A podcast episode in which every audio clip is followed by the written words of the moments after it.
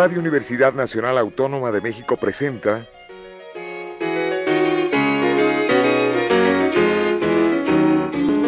La música popular alternativa.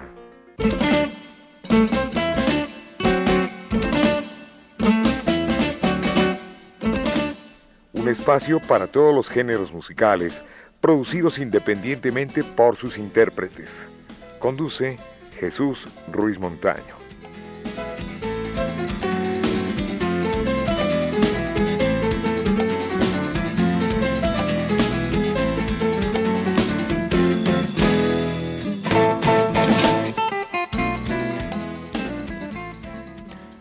Amigos, esta es la música popular alternativa. Nos da muchísimo gusto estar nuevamente con ustedes y hoy tenemos un invitado muy especial, un querido amigo, un hermano musical, un hermano también de letras, compositor, cantante, traductor, periodista, que podemos decir, coordinador de espectáculos de la revista Proceso, que es una de las revistas que se quedaron prestigiosa y prestigiada. Roberto Ponce con nosotros. Mucho gusto, Jesús. El gusto es nuestro. Luis Montaño, es un placer que Radio UNAM nos haya llamado porque durante un tiempo Roberto Ponce para servirles eh, eh, cancionero, creador de algunas piezas, ¿no? Que tuvieron mucha fama independiente en la época que se abrió el Chopo hacia 1980 ya en el Museo Universitario del Chopo, con Arnold Belkin al frente, con Gerardo Estrada, pues realmente era de los pocos espacios que se nos abrieron de la UNAM y hasta ahora, después de todos esos años, yo he regresado como pues, escritor de canciones gracias a Iris Bringas y a Jehová Villa, que pertenecieron al grupo La prodigiosa maquinita de soñar un poco, es una nueva generación y, y pues el tiempo pasa, ¿no? Y nos vamos... Uh, haciendo cada vez más 21 sigleros. vamos haciendo viejos, como dice el tema de Pablo Milanés. Eh, hablando de rupestres, la palabra rupestre mm, no se, digamos, no se calificaba como una palabra simple y sencilla, sino de cierta manera despectiva, ¿no es así? Sí, de alguna forma era peyorativa, ¿no? Porque era como decir, no, este cuate está muy rupestre para meterlo a cantar con nosotros, ¿no? Sobre todo la generación que venía de Roberto González y Jaime López, que ellos eh, ya habían grabado en setenta y tantos, bueno, habían hecho ya un camino allá en la universidad, eh, tocando los foros universitarios de CEU. Eh, y entonces, el, cuando se abre el Chopo, después del, de, los, de 1980, que se hace un festival de rock, entonces ahí este, es cuando empiezan a invitar a Marcial Alejandro, a gente del canto nuevo, gente de, de las baladas, ¿no? Y entonces en una de esas pues me toca a mí también dar algunos talleres y de pronto dicen pues que abra, que abra la rol, eh, que, que abra el concierto Roberto Ponce, que él es un que es este, pues, más rupestre. ¿no? Eh, claro, hay muchos mitos al, respecto, pero si me preguntas a mí, yo diría que éramos, de alguna forma, por hacer una analogía, como los, el grupo sin grupo, ¿no? porque nunca estuvimos juntos todos tocando, los que estuvimos es como los contemporáneos, ¿no? Ya sabes, Pellicer, este, el mismo Octavio Paz, este, todos estos poetas, pues nunca hicieron una poesía colectiva. y eh, los rupestres así fue hasta la muerte de Rodrigo, 85, y ya después vienen los post-rupestres y ahora los neorrupestres y, y no sé cómo se llamarían ahora, ya los neo, neo, neo, no. Bueno, los, eh, los jóvenes actualmente quieren saber qué hacían eh, los que ahora tenemos, eh, digamos, y atamos el cabo de la buena esperanza, más de 50 años, ¿no? 60, qué sé yo, quieren saber cómo se hace esa música y están interesados. Y, a través de redes sociales, a través de YouTube, bueno, pues ellos se están enterando cómo se hacía la música. Hay temas como el tuyo, como varios que llegaron para como dice el eslogan de 620, llegaron para quedarse. El periplo es muy interesante porque justamente el Chopo estaba en medio de, eh, los cabos norte y los cabos sur, ¿no? Digamos que la, la, parte de allá de Nesa, la parte de satélite, donde vendría después Café Tacuba y otras bandas, y la parte del sur, que siempre fue mucho más eh, culturosa, ¿no? CEU, la, UNAM, este, los SH, sobre todo de allá de, del sur, ¿no? De, eh, entonces el Chopo sirvió como de una afluente, de un cruce de caminos para unir la, cultura del norte en los años 80 y la cultura del sur. Eh, desafortunadamente o afortunadamente de pronto llegó el movimiento rock en tu idioma en 85, que era más comercialón y después pues ya sabemos vino eh, Ocesa y todos estos grandes grupos que eso no lo tuvimos en los años 70. Una generación como yo que nací, yo Roberto Ponce, en 55, afortunadamente gente como Jehová Villa y como Iris Bringas son chavos que están mucho más informados, tienen más... Ah, eh, cerca eh, de, su corazón y del, y del alma lo bueno de la globalización, ¿no? o sea, la, la música que pueden ya ir a estudiar, que que y, y, el corazón para hacerlo. Sí, ahora tienen más herramientas, ahora tienen más acercamiento, más conocimiento por medio pues del internet, por medio también de, de libros, que ya se lee poco, por cierto. Y de, radio, y de Radio UNAM también, porque sigue siendo muy importante la, la, labor. Junto con Radio Educación. Junto con Radio Educación y también junto con la tele, Radio eh, TV UNAM, realmente debieron de haberlo hecho. Nosotros, como rupeses, debimos de haber sido difundidos por, por Radio UNAM y por TV UNAM, sobre todo después del golpe del 68, que fue con el en Prepa 6 Coyoacán, sí. Bueno, pues vamos a escuchar algo, regálanos pues de tu inspiración. Pues muchas gracias. ¿Esto que es titulado? Eh, bueno, podemos empezar cosillas con, algunas de las uh, algunas de las cosillas para el nacimiento, que son poemas de Carlos Pellicer que escribió para el nacimiento del niño Jesús y los días de Epifanía, que todavía estamos antes de la Candelaria. Ahorita este programa está siendo grabado para en enero. Entonces, es, el texto es de Carlos Pellicer, eh, la, interpretación es Roberto Ponce, musicalizado por mí, estas cosillas, y eh, con Jehová Villa en la guitarra y Iris Bringas en el cajón. Aquí le escuchamos.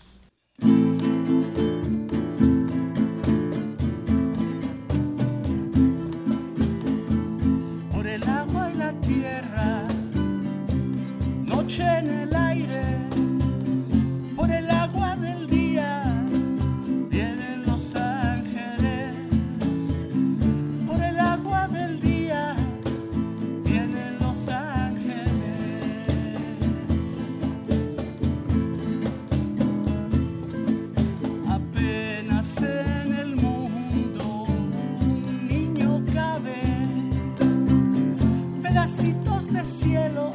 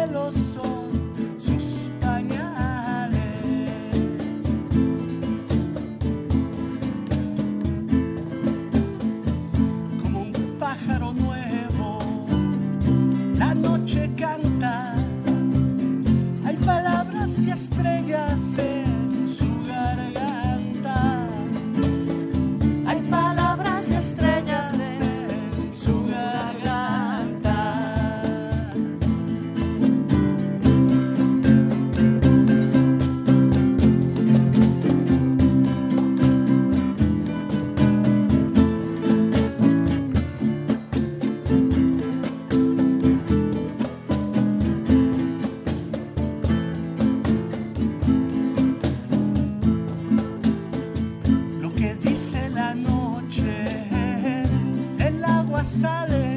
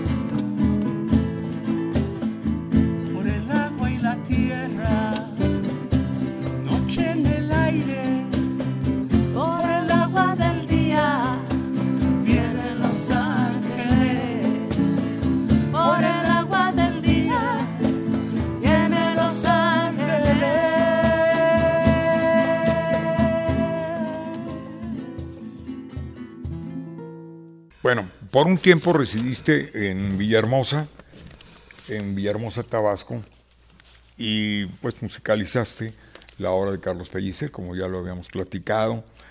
Y que es muy Villafea, le llamaba Villafea a Carlos Pellicer. Villafea, no Villahermosa.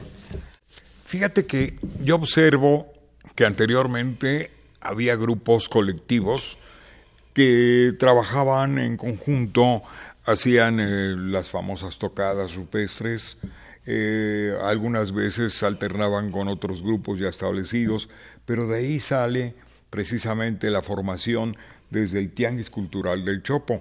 De ahí se dio que las tocadas se hicieran cada sábado alternando con el, el, bazar, lo que era la venta del disco, el disco usado, las películas, los libros, porque la idea, según eh, Jorge me platicaba en, el, en un programa de tantos, y me decía, bueno, el tianguis, cuando me fue concedido el museo para hacer ahí el, el tianguis cultural, pero Ángeles Mastreta me dijo, no hay ni un quinto, ¿sí?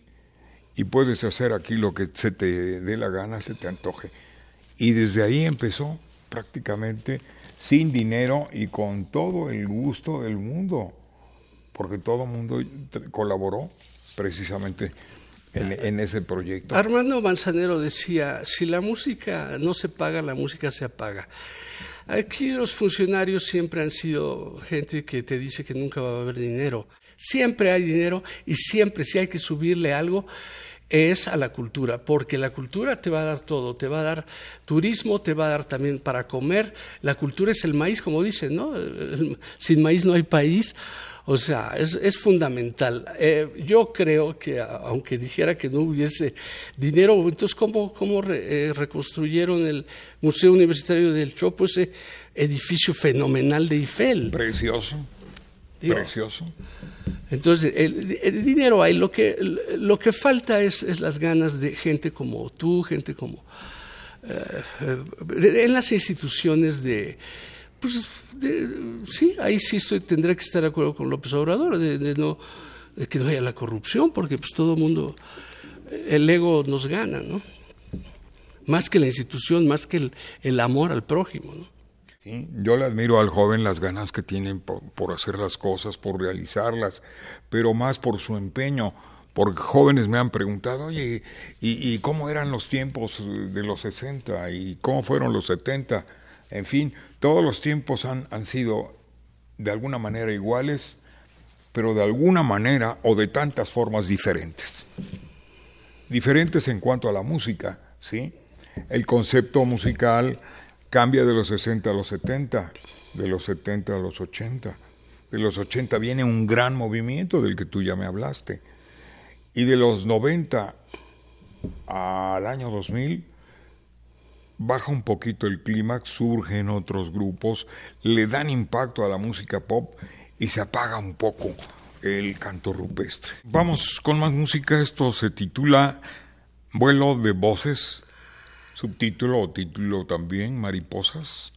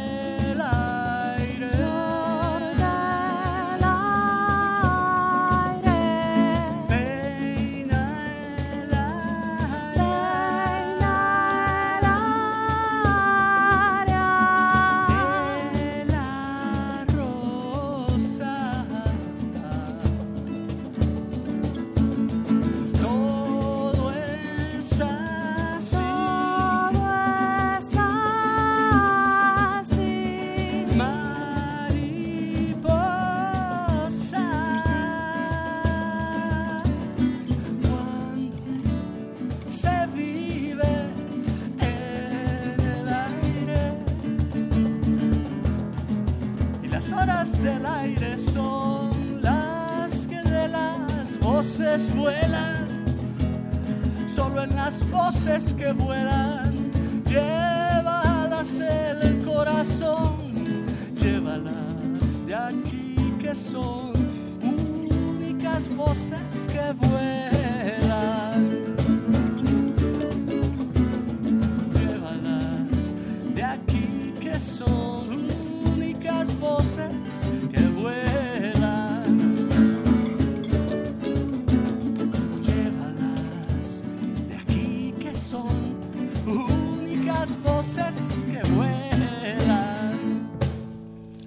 Bien, pues, ¿cómo recuerdo yo el cassette, el disco LP, el vinil, que lo abrías y tenía un, un olor muy especial, el olor a tinta que te llamaba, que te incitaba, ¿no?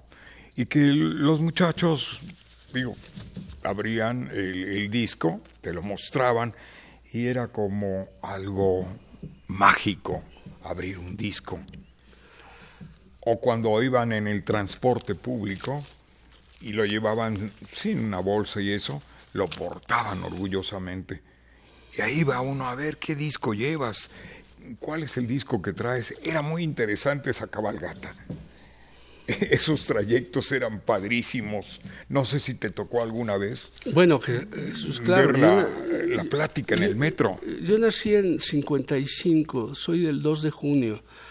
O sea que me viene lo italiano ya de, también inoculado por la, la, Santísima Trinidad o yo no sé quién, pero el 2 de junio es la fiesta de Italia. Y yo me acuerdo que eh, ahorita estaríamos hablando de dos cosas, porque el, cassette es de 74, más o menos. ¿no?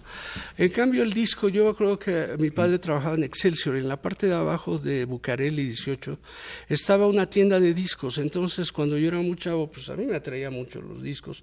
Acababa de llegar en la casa, afortunadamente vengo de una familia de clase media, habían comprado un eh, mi padre había comprado un tocadiscos y entonces este, vendían discos en la parte de abajo de, de, junto a la Mundial, ¿verdad? El bar La Mundial ahí en Bucareli. en Bucareli. Y entonces, famosísimo, porque ahí eran nacidos todos los periodistas y gente de radio. Eh, por supuesto, y además también en la esquina estaba el Café La Habana, pero del otro lado, casi llegando a Reforma, había esta tienda donde vendían también pelotas de, de tenis.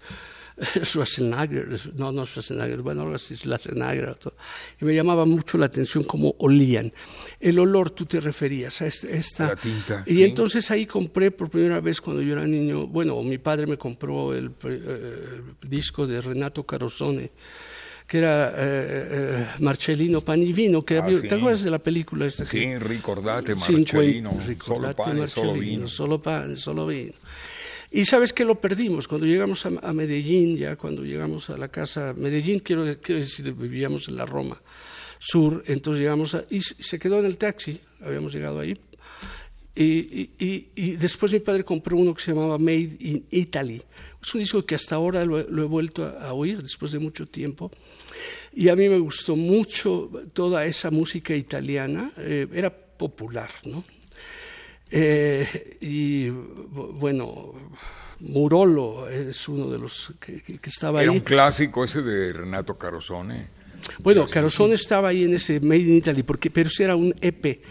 Y el olor es cierto. Creo que hasta Madonna, hasta el disco de, like, a, like, a, Preacher, o ¿cómo se llamaba? Eh, no, después de, ese, el de Preacher, Papa, Papa Don't Preach, cuando lo compramos le ponían hasta olores ya de este de pachuli, ¿no? Eh, cuando lo abrías. Era, eh, eso era maravilloso. Claro, por, por, supuesto ahora sabemos que hace daño el plástico, pero, pero está regresando, ¿no? ¿Y qué, ¿Y qué? ¿Qué es lo que dura? Pues como que nos damos cuenta de, la, de lo efímero que es todo y que ahora tenemos que grabar en USB. Eh, eran, eran, por supuesto, otros momentos, pero el cassette fue interesante porque lo podías llevar a la playa con tu, con tu grabador sota, ¿no? Las que venden ahora. enormes. O también las portables. Bueno, y antes las grabadoras, que ustedes deben de tener un archivo fenomenal, por eso te agradezco mucho, Jesús, que hayas invitado a Roberto Ponce, a que Iris Brengas, a que Villa, a nosotros, a tocar, porque, ¿sabes qué? Es, eh, pues es, un archivo el que tienes aquí en No, yo los admiré, los admiré desde siempre, todos los rupestres, eh, lo mismo a ti que a Roberto González, que a Jaime López, a Rodrigo, cosa curiosa, lo vi tres veces en la vida. Cuéntame. Únicamente. Eh, ¿Dónde, dónde lo viste? ¿En el Chopo? No, yo lo vi precisamente muy cerca de la estación Metro Valderas. Iba con dos amigos, fíjate. ¿Tú pensar, todavía no existía la canción. ¿Tú o él? No, yo iba hacia el Metro Valderas y él también. Ahí nos encontramos, nos saludamos, empezamos a platicar de discos, de cosas, de novedades y, pero fue muy breve, ¿no? A pesar de que Rodrigo era un tipo muy callado. Estarás de acuerdo, ¿no? Si no te conocía, no habría, mm, no habría este, mucha plática, no habría apertura, no te abría puertas, sino simplemente... Era muy callado, pero luego ya cuando cantaba le ah, no. si siempre que te encuentro tú te avientas un oso, tal parece que Paldengue eres un tipo goloso. Tipazo. O sea, a veces hablaba también como rap, ¿no? Sí. Sobre todo cuando cantaba, ¿no? Bueno, vamos con más música porque quiero que escuchen algo, bueno, titulado Coatzacoalcos en primer término. Vamos al tema.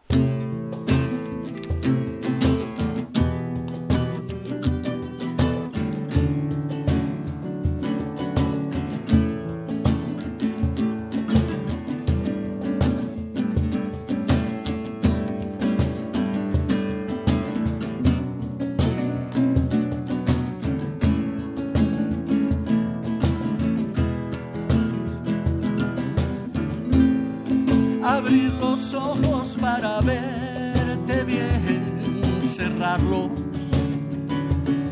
para pensar en ti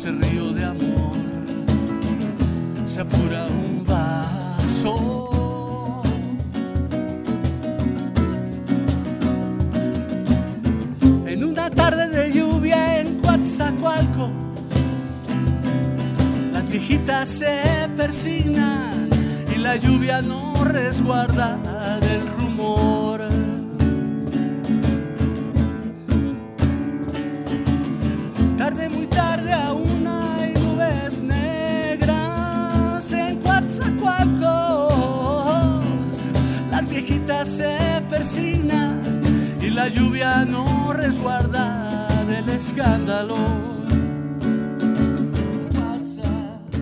Querido Roberto, muchísimas gracias.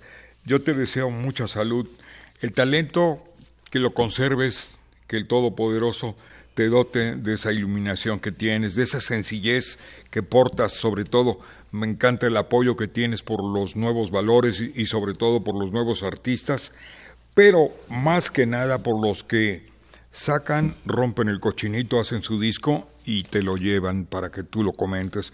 Eso no tiene precio. Muchas gracias a ti, es el, eh, lo, mejor que me pudo haber pasado en este invierno. Gracias, muchísimas gracias. Bueno, pues vienen los créditos eh, respectivos. Eh, Jehová Villa, muchas gracias. Iris, muchísimas gracias. Pronto tendremos a Iris Bringas en una entrevista. Ella es percusionista, ahora sí que corista también de Roberto Ponce. A nuestros técnicos, Violeta Berber, Emiliano Rodríguez. Emiliano, muchas gracias. Violeta. A todo nuestro equipo de trabajo encabezados por Ferrini, Pedro Ruiz Mendoza, Enrique Aguilar. Que el rock de la vida te sea próspero hoy y siempre para todos los rupestres y letra para la letra de un hombre de letras. Muchas gracias. Chiquitibuma la bien bomba.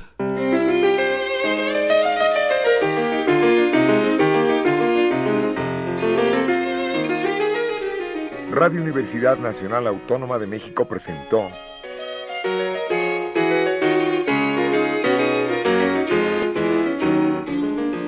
La música popular alternativa.